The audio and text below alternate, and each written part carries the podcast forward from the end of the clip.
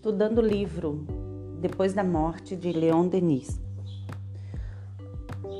O título do capítulo é Doçura, Paciência e Bondade. Se o orgulho é o germe da multidão de vícios, a caridade produz muitas virtudes. Destas derivam a paciência, a doçura e a prudência. Ao homem caridoso é fácil ser paciente, afável, perdoar as ofensas que lhe faz. A misericórdia é companheira da bondade. Para uma alma elevada, o ódio e a vingança são desconhecidos. Paira acima dos mesquinhos, rancores e do alto que observa as coisas. Compreende que os agravos humanos são provenientes da ignorância e por isso não se considera ultrajada nem guarda ressentimento.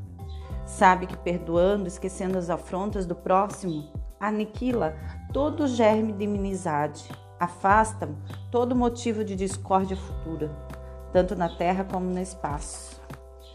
Continua ele falando sobre a paciência. A paciência é a qualidade que nos ensina a suportar com calma todas as impertinências.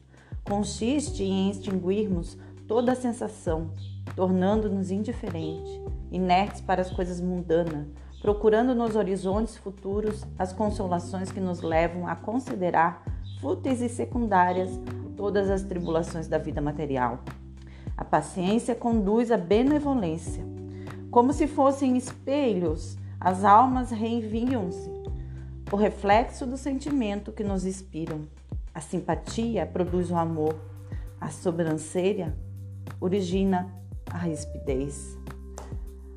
Aprendamos a repreender com doçura e, quando for necessário, aprendemos a discutir sem excitação, a julgar todas as coisas com benevolência e moderação.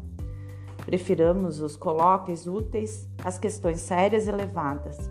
Fujamos a dissertações frívolas e, bem assim de tudo, o que apaixona e exalta.